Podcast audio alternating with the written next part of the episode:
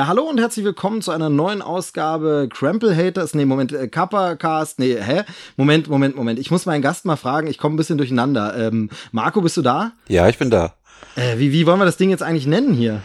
Äh, Kappa Krempel. Äh, äh, Krempel Cast ist wie immer. Äh, keine Ahnung. Ja, ach, Kappa Krempel, äh, Kappa Krempel ist eigentlich gut, wobei ich dann dazu tendiere, den Krempel so englisch auszusprechen, aber Kappa Krempel ist eigentlich gar nicht, gar nicht schlecht. Es ist Krempelcast Folge 30 und es ist gleichzeitig Kappa Haters Folge, äh, weiß ich jetzt die Nummer nicht. Äh, von den Special-Folgen die vierte. Die vierte. Äh, Kappa Haters im Kino nennt sich das dann, ne? Genau, richtig. Genau, jetzt sind alle verwirrt und wissen gar nichts, deshalb ganz kurz zur Erklärung. Mein Name ist Movie Steve, ich mache den Krempelcast und ich spreche über popkulturelles Gerümpel, was man so im Kopf hat, was man aktuell sieht, aber auch alten Kram. Und es geht immer um Filme, Serien, Bücher, Musik, Spiele, alles Mögliche.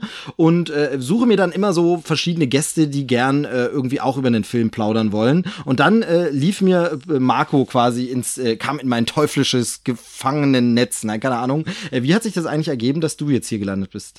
Das hat sich ergeben durch diverse Einigkeit im Twitter-Universum. Ich bin Marco Meckert von Kappa Haters. Ich habe einen Podcast, der wöchentlich erscheint, rund ums Thema Wrestling, habe aber auch eine Special-Rubrik, äh, Kappa Haters spielt und Kappa Haters im Kino halt. Wir haben uns da bei Twitter ein paar Mal ausgetauscht, haben gemerkt, ey, da sind wir auf einer Wellenlinie, wir sollten mal was machen. Und da wir beide bei der Presseverführung von unserem heutigen benannten Objekt sind, ähm, hat sich das jetzt angeboten. Das hast du sehr gut erklärt. Genau, äh, das Problem ist nämlich, dass ich eigentlich immer Lust hatte, dass wir auch mal zusammen podcasten, aber ich mit Wrestling einfach wirklich nicht so, also ich bin da nicht zu Hause. Ich kann da so ein bisschen oberflächliches äh, Halbwissen, ganz gefährliches, aber ähm, der Hulk Hogan ist nicht mehr aktuell, ne, glaube ich. Ich glaube, der hat gerade erst aufgehört. Okay, Aber du, okay. viel mehr als gefährliches Halbwissen haben wir auch nicht. Wir sind halt nur sehr wort- und redegewandt, um das zu überdecken. Okay, sehr, sehr gut. Ja, das ist eigentlich auch das Wichtigste beim Podcast. Also von daher an alle Krempelcast-Hörer, hört mal bei Kappa Haters rein. Aber heute geht's um den Film. Ähm, und da ist es natürlich so, ein hammermäßiger Film verlangt ein hammermäßiges Duo. Äh, und äh, wollen wir jetzt, wollen wir eigentlich wow. diese ganzen, diese ganzen Hammerwitze machen und diese, und diese Donnerwitze und, und äh, auch sehr viel Witze im Netz zu lesen gewesen waren natürlich zu Tor 3 und der Zong und so, ne? Was ja, ja. verbirgt sich in auch der Tor 3. super kreativ, ja, ja. Ja, ähm, sie sind naheliegend, ähm, aber damit habe ich auch schon gesagt, worum es geht. Möchtest du den Titel sagen? Ich bin jetzt gespannt, welchen du nämlich sagst. Okay, für mich heißt er Tor Ragnarok. Genau, für mich Denn eigentlich auch. Der deutsche Untertitel ist einfach beschissen gewählt. Ja, er ist vor allem so unnötig. Der deutsche Titel des Films ist Tor Tag der Entscheidung und ich verstehe es einfach nicht, denn, äh, und das ganz kurz schon mal vorweggenommen, im Film wird auch immer von Ragnarok gesprochen und es ist eigentlich ein Begriff aus der Mythologie. Und wenn man es hätte unbedingt übersetzen wollen, hätte man den Film durchaus auch Thor Götterdämmerung nennen können. Genau, hätte mehr Sinn gemacht. Äh, denn da, die ganze Welt macht sich darüber lustig, dass der in Deutschland tatsächlich Thor Judgment Day heißt. Genau, wenn man so will, ne? Das ist also totaler Quatsch. Ähm, ja. Genau, es geht um den neuen Marvel-Film, den neuen Thor-Film. Und ähm, ich denke, wahrscheinlich ist es so ein Thema, das wird natürlich hauptsächlich die Leute ansprechen, die generell schon Marvel-Filme geguckt haben. Ähm, da können wir gleich nachher nochmal drauf eingehen. Aber äh, trotzdem wollen wir nochmal sagen, es ist jetzt der dritte Solo-Film mit der äh, Figur Thor, also dem Donnergott, der im Marvel-Universum ein Superheld und ein Mitglied der Avengers ist. Ähm, und es gab zuvor schon den ersten Film Thor, hieß der einfach nur. Dann trat die Figur in den Avengers auf. Dann gab es Thor, da hatten wir auch schon den äh, komischen Untertitel The Dark World, der aber bei uns dann The Dark Kingdom hieß. Ja. Also auch wieder irgendeine so rechte äh, Problematik. Und dann gab es die Figur nochmal zu sehen in Avengers Age of Ultron. Ähm, und in äh, einem lustigen Kurzfilm. Aber das müssten, glaube ich, alle bisherigen Auftritte gewesen sein, oder? Habe ich was vergessen? Ähm, am, ganz am Ende von Doctor Strange war er noch zu sehen. Ah, richtig, genau, das stimmt, das stimmt, genau. Ähm, das heißt, äh, vielleicht wollen wir zuallererst auf den Inhalt mal eingehen des Films, oder? Würde ich sagen, ja. Genau, also dann ähm, würde ich mal sagen, ich sag, ich sag ganz kurz unsere Ausgangssituation. Also Tor war ja, also am Ende von Tor 2 war es so, also äh, genau, das können wir vielleicht, äh, das muss ich noch kurz ähm, einschränken. Also wir werden in dieser Folge nicht den neuen Torfilm spoilern. Zumindest werden wir versuchen, uns da zurückzuhalten und vielleicht auch noch Warnhinweise geben, wenn es doch ein bisschen gefährlicher wird. Aber eigentlich wollen wir nur grob sagen, wo die Reise hingeht, aber nicht spoilen. Aber natürlich, das lässt sich auch gar nicht vermeiden, werden wir schon ein bisschen spoilen, was die bisherigen Filme angeht, oder? Ja, klar, lässt sich nicht also, vermeiden, sonst kommen genau. wir gar nicht erst am Anfang hin. Genau, und deshalb, also da, wer jetzt wirklich noch gar nichts davon gesehen hat und da ganz frisch reingehen will, tschüss. Auflegen, äh, ausschalten, weg und äh, erstmal die Filme gucken und dann wiederkommen, Folge anhören. Also, Ausgangssituation nach Tor 2 war folgende. Es ähm, wurden erfolgreich zwar diese äh, Dunkelelfen abgewehrt und äh, der Äther quasi erstmal wieder ähm, äh, ja, gefahrlos geschaltet, will ich jetzt mal sagen, aber ähm, das zu einem hohen Preis, denn äh, vermeintlich war zwar Loki gestorben, aber der hat sich stattdessen äh, durch eine teuflische List auf dem Thron von Odin äh, breit gemacht und hat sich da äh, als Odin ausgegeben und sitzt da und das weiß außer uns Kinozuschauern eigentlich niemand, sondern äh, Thor denkt, ja, Odin sitzt da, denkt, äh, Loki wäre tot und äh, die Dinge gehen da ihren Gang. Ähm, und dann gab es noch Avengers Age of Ultron, da hatte ja der Thor so eine äh, seltsame Vision mit den ähm, Infinity-Steinen, um die es sich ja dreht im Marvel-Universum und die alle bald noch eine große Rolle spielen werden und äh, wollte nun ergründen, was es da mit dieser komischen Vorwarnung, die er da so sieht, äh, auf sich hat und ist deshalb so ein bisschen unterwegs und äh, auf diesen neuen Welten und versucht ein bisschen zu erkunden, was es damit auf sich hat. Das müsste so die Ausgangssituation sein, oder? Habe ich was vergessen? Nee, äh, erwähnenswert ist halt noch, dass zu keiner Zeit erklärt wurde am Ende von Teil 2, wo denn Odin selber tatsächlich ist. Das stimmt, genau. Also wir wissen es nicht als Zuschauer, wir, wir, erfahren nur, der da auf dem Thron ist es auf jeden Fall nicht. Richtig. Und da sind wir jetzt äh, am Beginn von Tor 3. Äh, vielleicht magst du kurz zusammenfassen, wie es da, worum es da geht in dem Film. Okay, es geht darum, dass ähm, Thor ist halt unterwegs in der Welt, wie du es gerade schon angeschnitten hast, kämpft gegen verschiedenste Dämonen und wird eigentlich auch immer ein bisschen selbstgefälliger, wie ich finde. Und ähm, irgendwann trifft er halt wieder ähm, auf Asgard ein und äh, merkt dann irgendwie, dass was nicht stimmt und ist dann auf der Suche nach seinem tatsächlichen Vater, nach Odin, welcher im Sterben liegt, wie er dann merkt. Die List mit Loki fällt auf und anstatt ihn einfach Platz zu machen, wie er schon das eine oder andere Mal getan hat, wird er sogar von Odin gebeten, ein weiteres Mal mit ihm zusammenzuarbeiten, denn eine Bedrohung kündigt sich an. Odin, der immer schwächer wird, hat mit seiner Macht eine Gottheit in Schach gehalten namens Hela. Und Hela ist wohl so mächtig, dass äh, beide benötigt werden, um sie aufzuhalten. Ich denke, so kann man es zusammenfassen, oder? Genau, das kann man kann man so zusammenfassen. Und äh, Hela ist die Göttin des Todes, wird gespielt von Kate Blanchett und ähm, ist so quasi der große Überbösewicht und da ähm, kann man schon sagen, es äh, erinnert natürlich so ein bisschen, es gab die Eisriesen im ersten Teil, es gab diese Dunkelelfen im zweiten Teil und jetzt kommt wieder so jemand, aber es wird schon sehr, sehr schnell deutlich, dass die Figur hier doch noch ein bisschen besonders ist und ein bisschen gefährlicher. Absolut, ja. Denn beim Aufeinandertreffen, und das ist im Trailer schon deutlich zu sehen gewesen, kann man es nicht anders sagen, bekommt Thor einfach mal eine heftige Packung. So heftig, dass er quasi auf den Planeten, jetzt muss ich Sakar gepackt wird von ihr, also hingestellt wird und da wird er versklavt, das kann man nicht anders sagen. Ähm, hier, der ganze Planet, da geht's um Gladiatorenkämpfe, ist so ein bisschen alte Rom, nur in bunt und schön mit einem fantastischen Herrscher, gespielt von Jeff Goldblum, den Grandmaster. Genau, ja, das Ganze ist ähm, so ein bisschen angelehnt. Also da gibt es mehrere Elemente, die da äh, raus entlehnt sind an äh, den Comic äh, Planet Hulk. Denn ähm, damit hatte ich auch schon ein Element des äh, Trailers wieder. Wie gesagt, da ist immer diese Spoiler-Frage, ne? aber das Ganze ist im Trailer schon zu sehen. Auf diesem Planeten befindet sich auch der seit äh, dem Avengers-Film abwesende äh, Hulk. Nee, seit, seit Avengers 2 äh, abwesende Hulk. Ähm, der ist auch dort vor Ort und der ist nämlich auch so ein Gladiator und kämpft dort ordentlich herum. Äh, ähm, und das ist, wie gesagt, ein Element, das gibt es auch im Comic äh, Planet Hulk zu sehen. Also ähm, da, daran erinnert, erinnern viele Elemente dort. Ähm, dort sind Gladiatorenkämpfe und dort muss Hulk, äh, muss Thor dann gegen äh, unter anderem den Hulk antreten. Ähm, tatsächlich ja schon eine Szene im Trailer, die da hat schon erklären, dass, erkennen lassen, dass der Film eine andere Richtung einsteckt als die ersten beiden Teile. Denn es ist unglaublich humorvoll, und das hat man schon gesehen, deswegen ist es kein Spoiler, wie Thor sich erst unfassbar freut. Haha, den kenne ich von der Arbeit, um dann im nächsten Moment zu erkennen, okay, dieser Hulk ist trotzdem jetzt gerade im ersten Moment erstmal pissig auf mich. Super geile Szene. Und dann merkt man schon ein bisschen, dieser Film schlägt eine andere Richtung ein. Also definitiv, genau. Ich würde auch sagen, zum Inhalt müssen wir dann gar nicht mehr so viel sagen, außer was sich so hier und da am Rande noch ergibt, sondern genau, dann gehen wir mal in die, in die Kritikschiene direkt rein. Äh, absolut, was du sagst. Der Film ist, würde ich behaupten, bitte widersprich mir, wenn du es anders siehst, aber ich würde behaupten, der Film ist der lustigste Marvel-Film bisher. Ah, Guardians of the Galaxy 2. Echt? Ich, ich fand den hier tatsächlich sogar noch, äh, noch lustiger, also jetzt ja, also nach dem ersten Gefühl. Ja, ähm, der, der hat das mag sein, die Gagdichte ist etwas höher, ja, aber im Gegensatz zu Guardians of the Galaxy 2 zünden nicht alle perfekt und deswegen, er ist wohl der zweit lustig, vielleicht der lustigste, je nach Humoranspruch, aber äh, die, die tun sich da nicht viel. Wer Guardians of the Galaxy 2 und die Gagdichte dort mochte, wird diesen Film lieben.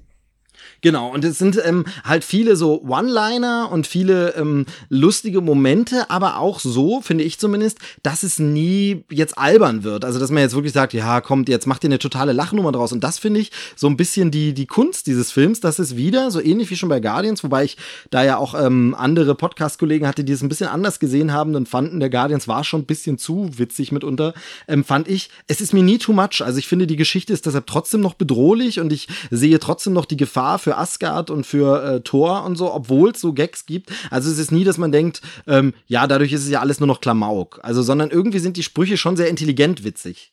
Und ähm, man darf nicht vergessen, stellen wir es auch ziemlich schwarzer Humor. Ja, also ich, hab, ich, ja. da habe ich mir als Notiz äh, ganz klar vermerkt, dass der Humor schon stellenweise richtig düster war. Das war schon ein schwarzer Humor. Das ist aber okay, aber es funktioniert für mich. Ich mag diese Art. Ähm, es waren ja wirklich zwischendurch, und das ist ein Punkt, manche mögen den als Kritik sein, erinnert das Ganze an ein Buddy-Movie von Hulk und Thor. Also ja, wie stimmt, äh, Mark Ruffalo, der so ein bisschen äh, Tony Stark-mäßig durch diesen Film sich bewegt, aber es funktioniert trotzdem. Und die beiden, die liefern sich stellenweise Wortgefechte, die einfach unfassbar witzig und gut geschrieben sind. Macht einfach Spaß. Das ist wie ein Buddy-Movie, so ein Kumpelfilm halt. Genau, das ist aber nicht nur mit Thor und Hulk so oder mit Thor und Banner, Nein, sondern, sondern viel das ist auch, mit Loki. Genau, Thor und Loki ist genauso Loki und Banner und ähm, äh, aber auch ähm, die Valkyrie und Thor. Also das ist eigentlich immer, also der der Film hat wirklich in den Dialogen schon seine Stärken, wo man wirklich sagt, mega. Also äh, man man man lacht sich kaputt. Ähm, gleichzeitig ist aber auch immer irgendwie Hirn dabei. Es sind Sprüche dabei, die ihn dann auch mal nachdenklich machen und so. Also ich finde, der ist einfach äh, fantastisch geschrieben. Ähm, ich, es war bei uns die englische Fassung, bei dir sicherlich auch in der ja. Ja, richtig. Genau. Mhm. Ähm, ich muss jetzt sagen, dass äh, Valkyrie, die haben wir vorher noch gar nicht angesprochen, ist wohl der neue weibliche Sidekick in der Seite von Thor, soll angeblich auch irgendwann mal was eine Rolle bei den Avengers spielen, weiß man nicht. Aber ich finde tatsächlich, dass sie mindestens genauso egal war, gespielt von Tessa Thompson übrigens, genauso egal war wie die Dame in den Torfilmen zuvor. Die bleibt mir nicht in Erinnerung, die ist für mich nicht prägend. Klar sind die Dialoge witzig, aber sie ist mir komplett egal. Na, ja, ja, vielleicht so ein bisschen, aber ich finde, finde, sie hat äh, sehr, sehr starke Momente und das viel stärker als jetzt zum Beispiel Natalie Portman in den vorherigen Filmen. Also allein ihr erster Auftritt, wo sie da mit ihrem Raumschiff ankommt, äh, mehr möchte ich mal nicht verraten, aber dieser Auftritt ist einfach schon mal, wo sagt, also man hat die Figur sofort gern und sagt, äh, super. Das so, also, schon, aber ich finde, sie ist leider ein bisschen blass geblieben. Das habe ich mir aufgeschrieben, dass da, da war noch, ja, also ich, wirklich steht hier, Valkyrie ist egal irgendwie. Und, und hm, ja. die, die, spiel, sie spielt ja auch keine entscheidende Rolle. Ich müsste jetzt spoilern, um zu sagen, warum ich das meine. Sie spielt ja auch keine entscheidende Rolle irgendwie. Sie ist da okay. Ja, ja, vielleicht so ein bisschen. Also ich verstehe verstehe deinen Punkt, aber ähm, mich hat die Story dann doch von ihr, also äh, sie bekommt ja eine Backstory, wo so ein bisschen erklärt wird und wo auch gesagt wird, warum sie ist, wie sie ist und warum sie bestimmte Dinge tut. Ja. Ähm, und die hätte vielleicht dann noch ein bisschen emotionaler sein können. Also hier gelingt es dann dem Film auch nicht so sehr wie zum Beispiel äh, Guardians eben die Yondu-Storyline so ein bisschen äh, wirklich ernsthaft rüberzubringen. So, so ganz anrührig ist man nicht. Und das wäre auch so für mich so der eine Kritikpunkt des Films, dass er mich anders als jetzt zum Beispiel Spider-Man Homecoming oder Guardians of the Galaxy Volume 2 eben nicht so, nicht so sehr rührt und bewegt, sondern es wirklich, er unterhält mich unglaublich gut. Er ist auch mal dramatisch und spannend, aber es ist jetzt nicht so ein emotionaler Ride und das zeigt sich auch gerade in der Figur, da hast du absolut recht, weil ihre, sie, die Backstory wird zwar versucht, dramatisch aufzubauen, aber ja, wenn du es so sagst, sie ist ein bisschen egal dann auch. Mhm, richtig. Ähm, es ist ja mit Taika Waititi, ich glaube, den spricht man so aus. Ich, ich hoffe, der, ja. Äh, der Regisseur von Hunt for the Wilder People an der, äh, jetzt auf dem Stuhl gewesen und seine Handschrift merkt man halt. Ähm, das heißt, das Ganze ist sehr humorvoll, stellenweise intelligenter Humor, stellenweise platter Humor, das hält sich so die Waage. Aber das auch mein Kritikpunkt deckt sich hundertprozentig mit deinem. Die Tiefe fehlt ein bisschen. Die kratzen alles ein bisschen an, aber so dass ich denke, mir fehlt noch ein bisschen was. Zum Beispiel Kate Blanchett als Hella. Ich finde, man merkt der Rolle an, die hat Spaß am Böse sein. Also wirklich, man, das spielt die glaubwürdig. Das spielt die für mich gut. Die hat Spaß. Ich finde, sie ist sogar einer der besten Bösewichte im MCU. Aber ihre Hintergründe werden nicht so richtig tief beleuchtet. Ja. Die, die, die ist böse und die will halt ähm, da das kann man sagen, ohne viel zu viel zu spoilern, sie will halt Asgard und alles drumherum versklaven, aber so richtig, mit auch da fehlte mir ein bisschen Tiefe. Ja, ja, also äh, zum einen, was du sagst, stimmt schon. Äh, ich finde, sie, äh, Kate Blanchett hat noch mehr Bock aufs Böse sein, als sie schon in Indiana Jones 4 hatte. Ähm, ja. Da war sie ja eines der wenigen Highlights, die dieser Film hatte. Ähm, da äh, merkt man, sie hat jetzt einfach gesagt, ach, ich, ich schalte mal noch einen Gang böser und das macht sie sehr, sehr gut. So Emo Kate äh, sieht schon sehr, sehr cool aus und ähm, äh, bringt es einfach rüber. Auch das kraftvolle, mächtige und dieses ähm, äh, ja Arschlecken-Einstellung bringt sie sehr, sehr gut rüber. Mhm. Ähm, aber ja, manchmal ist auch nicht ihr Zorn nicht so ganz klar. Das wird dann teilweise gesagt, warum es so ist und warum sie so ein bisschen böse ist, aber das müssen wir dann einfach auch so glauben. Also so richtig, ähm, da fehlt so ein bisschen, also ich sage mal, ein Knackpunkt, und damit verrät man nicht so viel, ist, es wird etwas uns gesagt, wie es gewesen sein soll. Und das wird uns anhand eines Wandgemäldes gezeigt und dann müssen wir das einfach so glauben. Richtig. Aber genau, ja. wir, da wäre vielleicht eine Rückblendungsblende-Szene gut gewesen, wo wir das nochmal erleben, wo wir auch, wo, was auch eine andere Figur nämlich ein bisschen in ein anderes Licht rückt und so. Aber das wird uns mehr erzählt und wir müssen es dann so hinnehmen und glauben.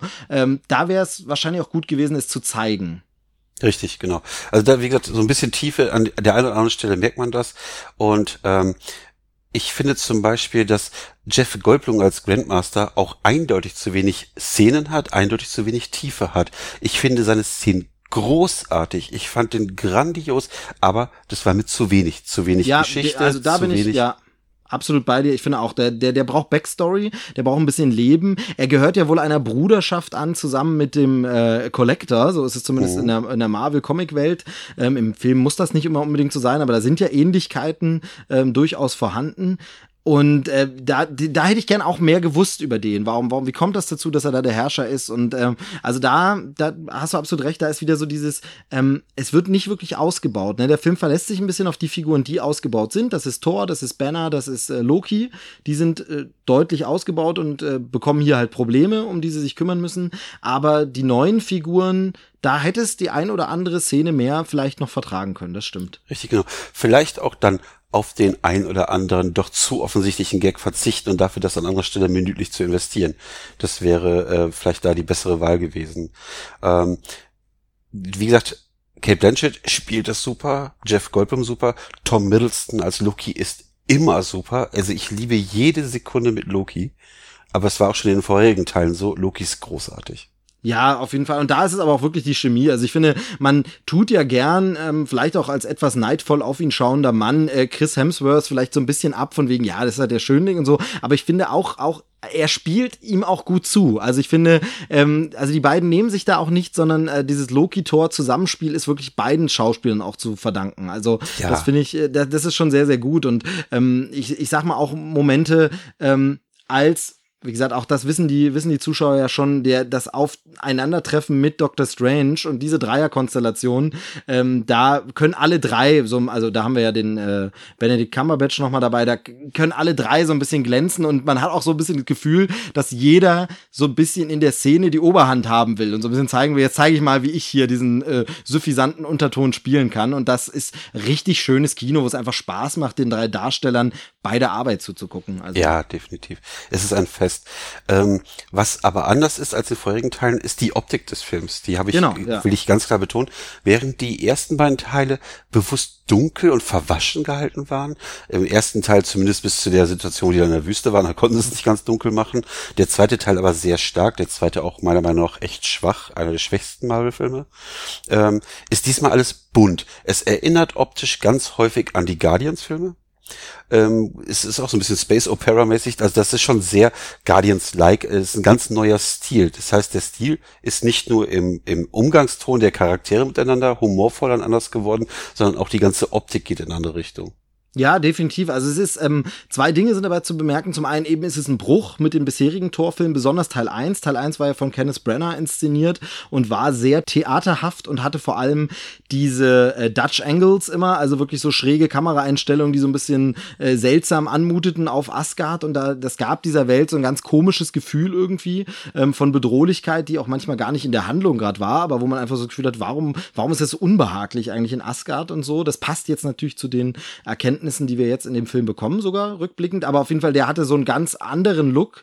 Ähm, Teil 2 hatte irgendwie keine Handschrift, habe ich so ein bisschen das Gefühl. Also ähm, ich finde den nicht mehr so schlecht, wie ich ihn in Erinnerung hatte. Jetzt beim, ich hatte mir vor dem Teil jetzt nochmal die anderen äh, beiden Filme angeschaut und muss sagen, fand den zweiten gar nicht mehr so schlecht, aber der hat wirklich keine wirkliche Handschrift. Also wie, wo, wo es äh, Kenneth Brenner vielleicht ein bisschen übertrieben hat beim ersten Teil mit seiner Handschrift, war im zweiten irgendwie keine mehr wirklich spürbar. Und ich fand, gerade wenn es auf der äh, Menschenwelt, also auf der Erde spielte, war es irgendwie langweilig und öde und ähm, äh, eigentlich nur alles rund um Asgard war spannend und so, aber Teil 2 war da so ein bisschen beliebig. Und hier ist es jetzt wirklich, wie du gesagt hast, ein ganz anderer Stil in Bezug auf die Torfilme, aber eine deutliche Anlehnung an die Guardians-Filme. Und das ergibt natürlich auch alles nur Sinn, weil wir uns ja in der Zielgeraden befinden, dass jetzt irgendwann die Welten der Avengers und die Welten der Guardians aufeinandertreffen müssen. Also während man in Tor 1 noch so diese Andeutung hatte und nur so erahnen konnte, dass dieses Asgard im Grunde auch nur eine Weltraumwelt ist, aber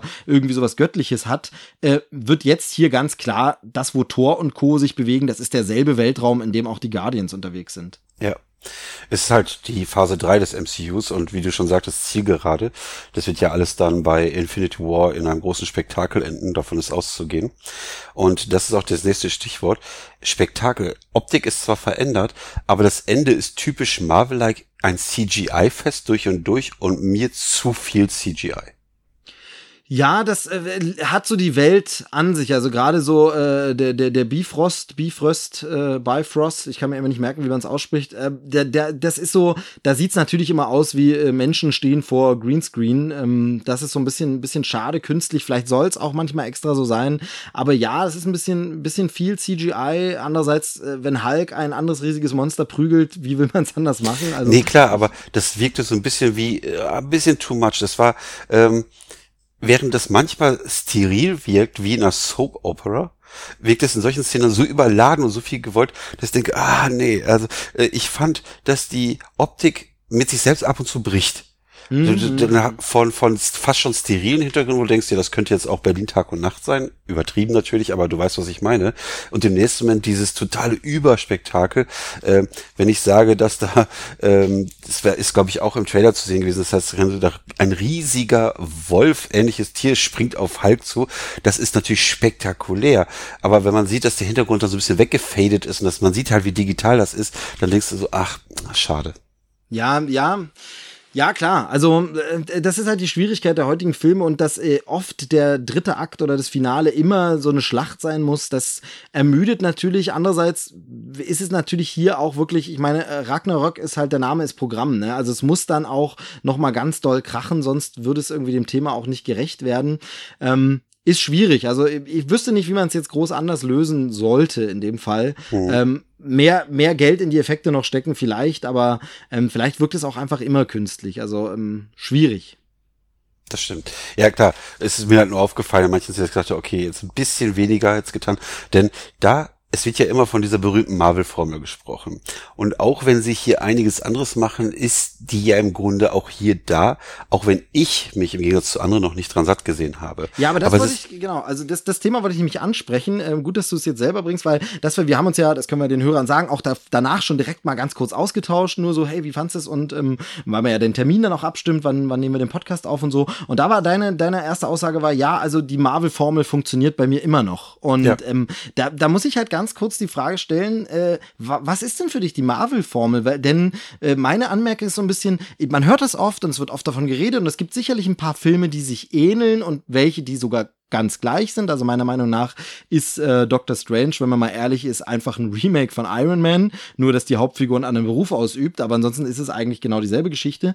Aber ansonsten muss man einfach mal sagen, wenn man sich äh, zum Beispiel den schwächeren Tor 2 anguckt, wenn man sich Guardians of the Galaxy anguckt, wenn man dann wiederum Spider-Man Homecoming anguckt, dann gibt es ja schon längst gar keine greifbare einheitliche Formel mehr, ähm, wo man jetzt sagen könnte, die ermüdet. Also das, das habe ich immer so das Gefühl, dass das gern äh, von so Kritikern gesagt wird, von wegen, ja, ja, diese Marvel-Formel und so, aber die ist ja mindestens seit fünf, sechs Filmen schon gar nicht mehr wirklich da, oder? Sie ist nicht mehr da wie der rote Faden, wo es vorher war, aber wir sind jetzt, glaube ich, im 16. Film des MCUs, kann das sein? Oh ja, ich, ich komme ich komm mit der Erzählung auch nicht mehr hinterher. Ja, also. Ungefähr. Und ähm, was für mich eins ist das immer so, Aufbau, das heißt Vorgeplänkel, Mittelplot, der kann auch ein Seitenplot sein, CGI-Finale. Ach so, so das meinst du? Hm, ja. ja, okay. Und, und das ich ist halt mehr Okay, ich habe es immer mehr gesehen auf die quasi Heldengeschichte äh, bezogen, dass halt am Anfang wir viel diese Origin-Geschichten hatten und dann war das natürlich formelhaft. Ähm, mhm. ansonsten, das ist natürlich die Erzähl. Da würde ich aber sagen, dann ist es fast gar nicht die Marvel-Formel, da so, ist es einfach die Blockbuster, ja, ja, oder die Blockbuster-Formel, die ja, Comic-Geschichten-Formel und die Blockbuster-Formel. Aber das jetzt nur Marvel vorzuwerfen, ähm, schwierig und ich finde, sie holen da natürlich dann trotzdem gemessen an anderen großen Produktionen schon viel raus. Also ja, ich sag, für mich funktioniert es doch nach wie vor komplett. Ich äh, fand auch jetzt zum Beispiel den Black Panther Trailer nicht schlecht. Der wurde ja schon von manchen wieder zerrissen. Auch das ist, wo ich sage, ich werde mir anschauen und freue mich auch irgendwie drauf. Also ja, der, der holt mich noch nicht so ab. Also ich kann mir immer noch nicht so ganz vorstellen, was da ist. Und vor allem bin jetzt halt an so einem Punkt, wo ich denke, ja, aber es muss doch jetzt wirklich irgendwie auf Infinity War laufen. Das kommt mir noch nicht so deutlich raus in dem Trailer. Was soll da jetzt noch passieren? Also, aber da lasse ich mich überraschen im, im Zweifel pro Marvel, denn das war meine große Überlegung, war jetzt wirklich vor diesem Torfilm, war ja wirklich, meine beiden Lieblings, äh, sag ich mal, Mainstream-Filme des Jahres oder die beiden bisher besten Filme für mich, an denen ich riesig Spaß hatte und die mir einfach super gut gefallen haben, waren einfach Guardians of the Galaxy Volume 2 und Spider-Man Homecoming. Und ich habe wirklich überlegt, schaffen sie jetzt den Hattrick, machen sie hier nochmal einen dritten Kracher, wo man sagt, wow, und obwohl mich jetzt äh, Ragnarok nicht ganz so äh, umgeblasen hat wie die anderen beiden Vorgänger, vielleicht ist es auch ein bisschen eine Ermüdungszeit, muss ich sagen, ja, sie schaffen es tatsächlich und liefern auf dem, also in dem Bereich, in dem sie arbeiten, und das ist eben das Mainstream, Blockbuster, Unterhaltungskino, einfach momentan das Beste ab und äh, da bemühe ich mal äh, das blöd, den blöden Wortwitz, aber da zeigt Marvel allen anderen Studios, wo der Hammer hängt. Also absolut. Also nur um mal Zahlen zu nennen: Guardians of the Galaxy 2 hat Stand heute 864 Millionen US-Dollar eingespielt. Spider-Man's Homecoming hat sogar 879 Millionen US-Dollar eingespielt. Und jetzt muss man gucken, ob Ragnarok da hinkommt, hm, weiß ich nicht. Ich glaube, dass Thor ein Held ist, der nicht ganz so viele anspricht wie Spider-Man oder die Guardians. Aber auch der wird seine kommerziellen Erfolge haben. Ich bin aber immer noch vorsichtig mit dem, das ist der Hattrick des Jahres, denn Episode 8 steht noch bevor. Ja, klar, klar. Also mir geht's jetzt auch gar nicht nur um, um die, die Einspiel, sondern eben, wenn man sich zu diesen Einspielergebnissen dann auch die Kritiken anguckt. Äh, Natürlich. sind ja wirklich also alle drei Filme durch die Bank eigentlich groß gelobt worden. Ja, ja, deswegen, aber noch bleibt Episode 8 außen vor, das hat äh, durchaus das Potenzial, dann auch in Kritiken und Einspielergebnissen dem noch einen vorzusetzen. Letztendlich kann es Disney egal sein, die verdienen an allen. Ja, das stimmt. Also äh, die Marke, an denen sie nicht verdienen, äh, sind schneller aufgezählt als die, die alle zu Disney mittlerweile gehören. Ähm, aber ja, also ich finde das Thema halt äh, insofern spannend, weil es natürlich man so ein bisschen auch überlegt, hat man es langsam satt, ist es langsam blöd und ich stelle mir die Fragen halt immer wieder und dann, wie gesagt, gucke ich in meinen Kinokalender und stelle fest, naja, aber die drei Filme, mit denen ich jetzt am meisten Spaß hatte dieses Jahr, waren dann eben doch wieder die Marvel-Filme. Wie gesagt, Star Wars warten wir mal noch ab, aber hm. es ist dann eben doch so. Also bei mir ist noch ein Film damit drin, der in dem verhassten Konkurrenz äh, Unternehmen ist. Und zwar äh, Wonder Woman hat mich unglaublich gut unterhalten und gehört für mich auch ganz nach oben. Oh ja, das stimmt. Wobei, da, da, ja, hast du absolut recht, den hatte ich jetzt, ähm, aber da merkt man auch diese Strahlkraft von Marvel, dadurch, dass ein Film nach dem anderen kommt, wirst du auch immer wieder erinnert an die anderen. Ähm, ich mochte Wonder Woman sehr, also ich finde den, finde den super, freue mich, dass er jetzt bald fürs Heimkino kommt, aber ähm, ganz ehrlich, ich hatte den gerade gar nicht mehr auf dem Schirm. Wir haben schon wieder vergessen. Und ja. das ist halt so, da merkt man einfach, da, da hat auch natürlich das Problem des äh, DC-Universums im Kino, dass der drumherum alles so ein bisschen düster aussieht, äh, natürlich sein Übriges getan, dass man da so ein bisschen denkt, ach, ach stimmt, da war ja noch ein guter Film, war ja da noch. Also mir geht's im Grunde ja fast genauso. Ich habe jetzt auch nur an Star Wars gedacht, ohne zu bedenken, dass in wenigen Wochen noch Justice League startet. Ja, genau. Also bei ja, das ist ja nun mal auch Star Power ohne Ende rein superheldentechnisch meine ich. Ja, ich bin da sehr sehr skeptisch, aber da sollten wir dann noch mal drüber reden, wenn wir noch ja. mal eine wenn wir noch mal eine reguläre Folge zusammen machen, wo wir nicht jetzt so monothematisch über einen Film hm. äh, sprechen. Ich will noch ein bisschen was jetzt zu Thor äh, loswerden, was ich mir äh, noch so so quasi angestrichen oder gemerkt habe. Ähm, wie war es bei dir mit Ohrwurm nach dem Film? Nö. Komischerweise nicht. Nein. Ich hatte tatsächlich, ich äh, verrate jetzt quasi an der Stelle, äh, der Song kam im Trailer vor und er kommt im Film wieder vor. Immigrant Song geht mir seit der Pressevorführung mal wieder nicht aus dem Kopf. Das geht mir immer wieder so, wenn der Film auftaucht. Das ging mir auch so nach David Finchers äh, Verblendung. Da gab es ja eine Coverversion von dem Song im Vorspann. Und immer wenn ich den mal wieder höre, das ist die alte Led Zeppelin-Nummer, dann habe ich die tagelang im Kopf. Geht mir hier auch wieder so. Immigrant Song sehr, sehr gut eingesetzt. Aber ansonsten fand ich ja, das Ganze hatte ja schon im Trailer so ein bisschen diese 80er-Anmutung von den, von den, von den äh, Einblendungen des Textes, von den Sounds, die kamen. Da wurden ja im Trailer auch Musik aus Hotline Miami verwendet. Ist ähm, tatsächlich einer meiner Kritikpunkte gewesen. Ich habe dazu geschrieben, Soundtrack bewusst auf Guardians getrimmt. Ja, nee, und ich fand eben, also ich kritisiere auch den Soundtrack, aber in eine andere Richtung. Mir war er zu, zu schwach sogar noch ein bisschen. Also ich äh, freue mich jetzt sehr, den, äh, wenn der Soundtrack rauskommt. Ähm, der ist von Mark Mothersbaugh, der ist, äh, ist ein Musiker, der hat in letzter Zeit ganz normale Scores gemacht, hat aber in den 80ern ähm, war der bei der Band Devo. Ähm, mhm. Kennt vielleicht der eine oder andere noch. Also hat da so 80er Jahre Mucke gemacht und ähm, darf jetzt wieder ein bisschen mehr in die Richtung gehen. Aber mir war, wie gesagt, ich will den jetzt nochmal ohne Film hören, aber bei Film, Sounds und Action-Schlachten fand ich teilweise, da hätte noch mehr Synthi-Bretter reingedurft und da hätte noch mehr dieser 80er äh, Part und das hätte, das hätte ruhig mehr krachen können. Also das hätte mehr so äh, Tron Legacy mäßig ruhig noch mehr eine Schra Schippe drauflegen können. Das war im Trailer stärker. Pop-Songs wie bei Guardians wären ja gar nicht so wirklich verwendet. Also außer nee. eben jetzt Immigrant-Song. Von daher, das, das, fand ich jetzt nicht so schlimm. Aber wie wir von schon bemerkt haben, die Brücke zu Guardians-Universum wird jetzt ja geschlossen. Äh, und ähm, ich hatte das Gefühl, deswegen muss jetzt eine gewisse Anlehnung stattfinden. Mich hat es ein bisschen gestört. Ähm, ich fand an sich den Score gar nicht schlecht. Okay, stimmt, er hätte mehr Bums haben können. Aber Tron Legacy ist auch mega Vergleich. Da wurde von Def Punk der Soundtrack gemacht. Ja, das ja, das ist, äh, das ist natürlich Wahnsinn. Einer, ne? einer der besten Soundtracks der letzten 10, 20 Jahre. Also Absolut. der ist äh, einfach äh, spitzenmäßig, also weil er auch allein so gut funktioniert. Aber sowas hatte ich hier halt so ein bisschen erhofft und er hätte noch ein bisschen mehr. Wie gesagt, ich bin gespannt, wie er jetzt beim nochmaligen Hören dann nur ohne Film, äh, wie das dann so wirkt. Aber, aber da muss man sagen, ja, natürlich wird die Brücke zu Guardians geschlagen, aber der Guardians äh, Score zum Beispiel, der ist schon sehr traditionell. Ich glaube, das ist Tyler Bates und der ist schon sehr ja klassische äh, Streicher und Percussions und äh, also so wie man den Score kennt und hier mhm. wird's eben doch ein bisschen elektronischer, ein bisschen mehr Synthi, ein bisschen poppiger. Also äh, ich will in den ruhigen sagen, Passagen wie bei Stranger Things. Ja, genau, also ich will sagen, der der Score von Thor Ragnarök geht klingt eher wie die Songs bei Guardians. Genau. Also mehr so. so kann man sagen, ja, ja. Genau. Ähm, aber äh, funktioniert es gut und hätte wegen mir aber noch ein bisschen mehr äh, Bums haben können. Aber Immigrant Song ist noch mal drin, hat mich sehr gefreut. Ist natürlich ein äh, ausgenudelter Song, wenn man ganz ehrlich ist, aber er funktioniert hier besonders gut und passt und äh, von daher, das hat mir gut, hat mir gut gefallen. Mhm. Ja, ansonsten äh, ist halt die große Frage, meinst du, irgendjemand kann den gucken, der noch nichts von Mario geguckt hat? Also ich würde äh, schon sagen, nein, macht glaube ich gar keinen Sinn. Nein, weil auch einfach dafür zu viele Insider dabei sind. Äh, man würde sich jederzeit fragen, hä, wie meine ich das? Ähm, oder anders gesagt, wer sich den anschaut, ohne die Filme vorweggeschaut zu haben, dem werden viele Anspielungen Gags einfach entgehen. Der Film ist durchaus guckbar ohne, aber der wird einfach manche Dinge nicht verstehen, manche Anspielungen nicht raffen und äh, nee, nicht empfehlenswert. Das hätte ich nämlich jetzt auch so gedacht, weil es irgendwie, ich glaube, da macht man sich auch viel kaputt. Also da man kann man ihn, glaube ich, nicht so gut finden, wie man ihn sonst ähm, finden kann. Wobei das natürlich auch die große Frage ist, wie soll das dann bei Marvel in Zukunft sein? Man kann nicht vor jedem Film wieder nochmal alle anderen Filme gucken. Man kann nichts mehr so eigenständig gucken, denn was bisher ja ähm, der Fall war, das ist mir jetzt beim Anschauen nochmal gefallen, du kannst Tor 1 und Tor 2 tatsächlich anschauen, ohne dazwischen nochmal den Avengers-Film sehen zu müssen oder die beiden Avengers-Filme. Das äh, funktioniert ganz gut für sich allein. Ähm, und jetzt kommen wir aber langsam zu, zu sowas hin, wo es nicht mehr funktioniert. Ähnlich ja schon gewesen mit ähm, Civil War, dem Captain America dritten Teil. Den kannst du eigentlich auch nicht mehr losgelöst gucken. Verstehe ich bis heute nicht, warum der nicht Avengers 3 heißt, weil eigentlich ist er das handlungsmäßig. Denn ähm, sonst konnte man ja immer, also du kannst zum Beispiel nur die drei Iron Man-Filme gucken und es funktioniert trotzdem für sich irgendwie. Und da, da, den Pfad hat jetzt irgendwie Marvel so im Kino ein bisschen verlassen. Eigentlich, jetzt hängt wirklich alles zusammen.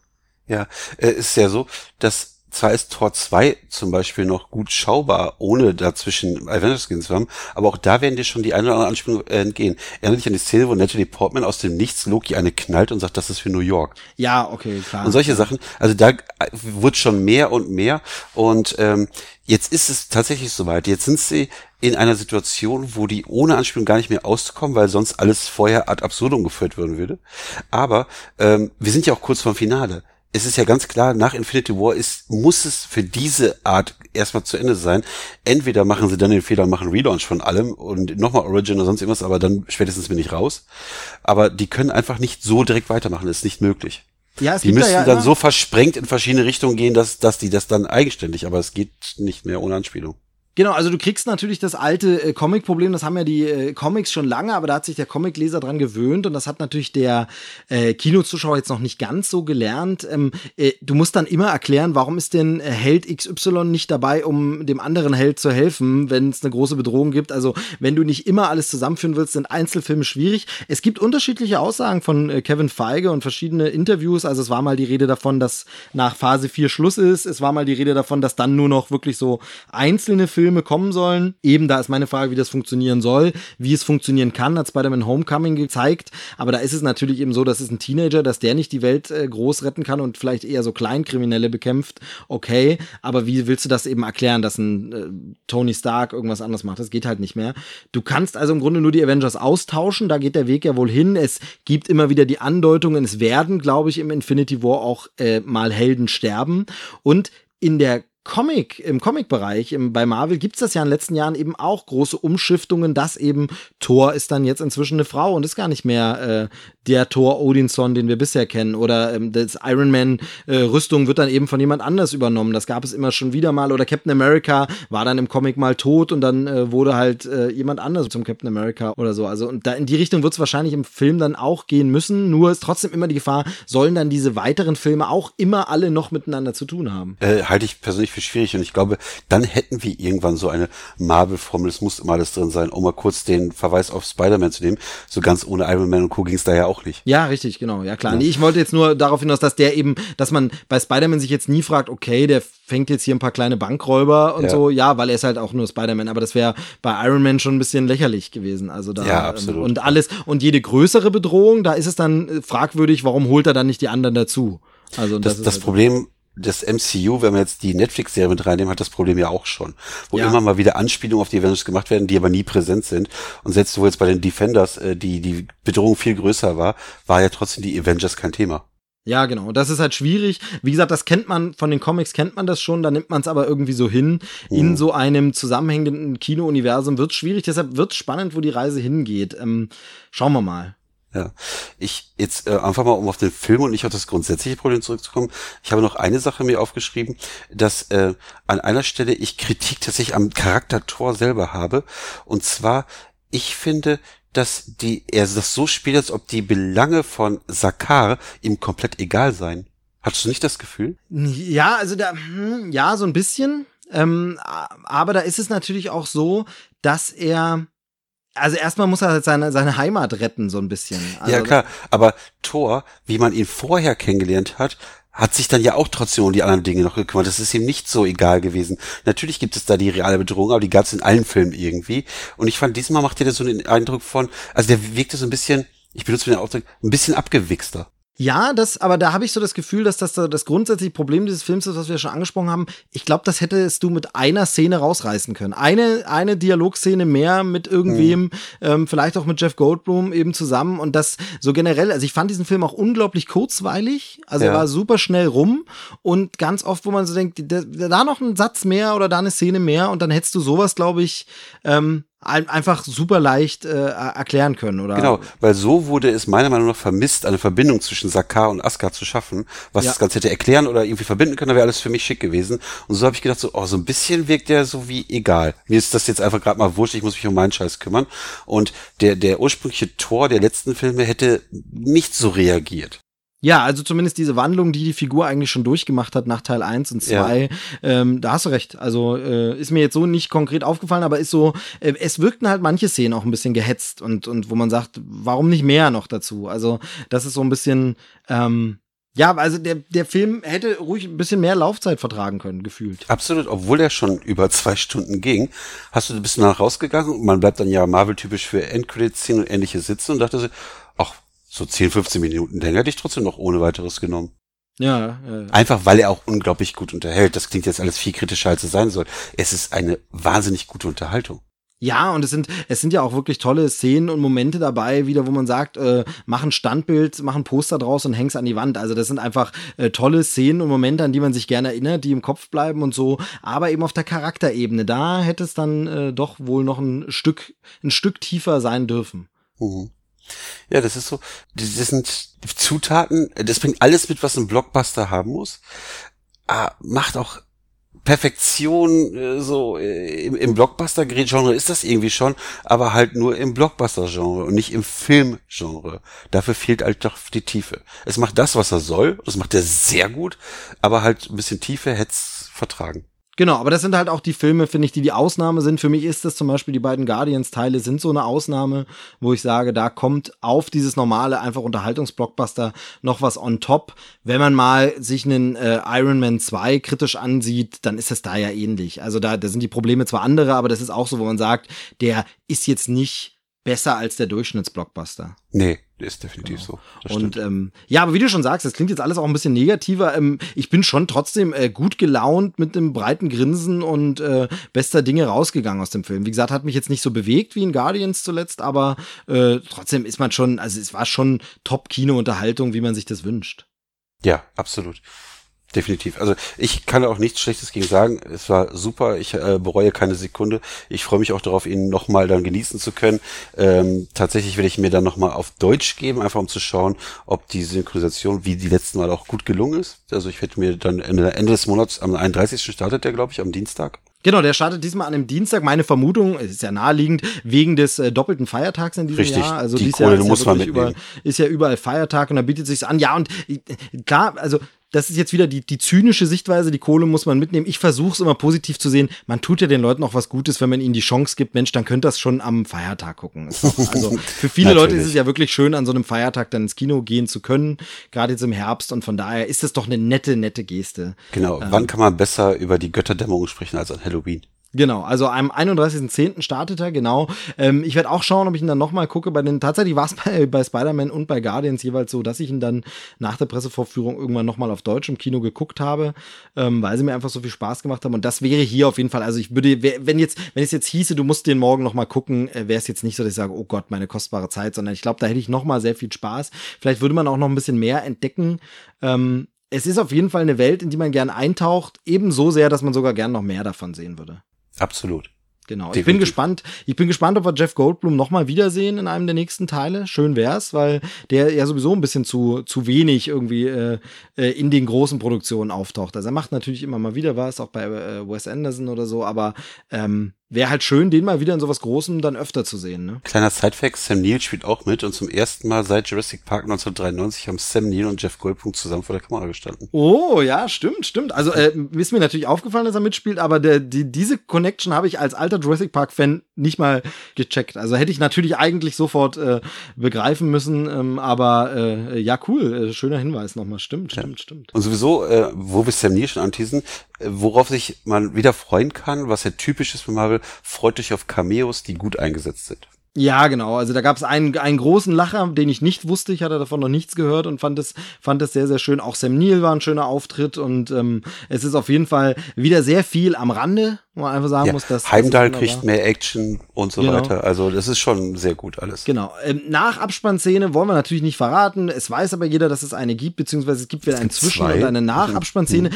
Auch das habe ich jetzt schon 28.000 Mal erzählt, aber ich sage es wieder, weil das zum Marvel-Film gehört. Mich macht es immer noch irre, dass eigentlich immer die ganz, ganz letzte Szene, wenn der Abspann richtig rum ist, die eigentlich zur jetzt erzählten Geschichte noch gehört und die Mid-Credit-Scene immer die ist, die eigentlich den nächsten Film anteast. Das war ja. auch hier wieder so, äh, macht mich fertig. Aber ich sag mal so viel, ohne eben irgendwas zu verraten, war nicht ganz so viel Teaserei auf das, was da kommen mag, wie ich erwartet hätte. Das stimmt, aber es lohnt sich sitzen zu bleiben. Ja, definitiv, genau. Also das sowieso ja immer mhm. und äh, ähm, äh, bringt das Ganze zu einem schönen Abschluss. Ja. Ja, und äh, zu einem schönen Abschluss sind wir dann fast auch schon mit der Review. Also wir können auch gerne noch länger reden, aber ich glaube, so richtig viel mehr gibt's eigentlich nicht zu sagen. Ich äh, denke, wer Marvel mag, sollte sich den unbedingt angucken, macht hier nichts falsch. Er ist so äh, ein bisschen über dem Mittelmaß von Marvel. Er ist schon besser als, als äh, zum Beispiel eben in Iron Man 2 oder äh, definitiv besser als der Incredible Hulk. Das ist aber jetzt auch nicht so schwer. Ähm, aber er ist jetzt eben meiner Meinung nach nicht auf dem Level wie Guardians 2. Nein, das nicht. Aber er macht Spaß man geht gut gelaunt aus dem Kino. Er macht genau das, was er soll. Er unterhält mich fantastisch auf eine banale Art und Weise. Genau. Ja, und gar nicht zu banal. Ich finde es schon. Nein, ich weil, einfach weil das Rezept ja doch relativ einfach gestrickt ist. Letzten Endes ist das typische Blockbuster-Rezept, wie wir gerade festgestellt haben, aber sie funktioniert halt on point. Wenn ja, die so dermaßen gut umgesetzt ist, dann gerne mehr davon. Ja, genau. Es ist halt eben einfach wie ein, wie ein, wie ein, wie ein äh, einfaches Essen, aber perfekt zubereitet. Also so, genau, richtig. Das, ähm, wo man einfach sagen muss, also äh, natürlich ist Schnitzel und Pommes jetzt nicht die hohe Kunst, aber wenn es richtig geil gemacht ist, äh, schmeckt kaum was besser. Also ja, Von stimmt. genau. Ja, dann, äh, mir hat es sehr viel Spaß gemacht, hier mal gemeinsam über den Film zu reden. Da muss man es nicht immer nur allein machen, sondern kann sich eben auch ein bisschen austauschen. Also gerne äh, öfter mal wieder. Ja, von mir aus auch gerne. Ich mache das ja sonst auch alleine und im Dialog macht es wesentlich mehr Spaß. Genau, genau. Und ähm, dann würde ich sagen, äh, verabreden wir uns auf jeden Fall schon mal für eine reguläre Ausgabe auch mal, wo wir dann mal über ein paar mehr Sachen sprechen. Da können wir gerne auch noch mal über ein paar Serien oder äh, ein bisschen Mucke oder äh, ein Buch oder irgendwas sprechen, ähm, je nachdem. Also da würde ich sagen, da bleiben wir dran. Äh, hat auf jeden Fall Fall sehr viel Spaß gemacht, von daher vielen Dank. Ja, sehr gerne wieder. Und ähm, ja, dann ist jetzt so ein bisschen schwierig, da wir es ja auf beiden Kanälen raus sind, wer ist Gast und wer ist Gastgeber, ähm, wer, wer hat die letzten Worte. Ähm, aber du hast eröffnet, du schließt, beim nächsten Mal machen wir es umgekehrt. Alles klar, sehr, sehr weise. In diesem Sinne, äh, schwingt den Hammer, äh, macht euch auf ins Kino. Äh, vielen Dank fürs Zuhören und äh, bis bald. Tschüss. Tschüss.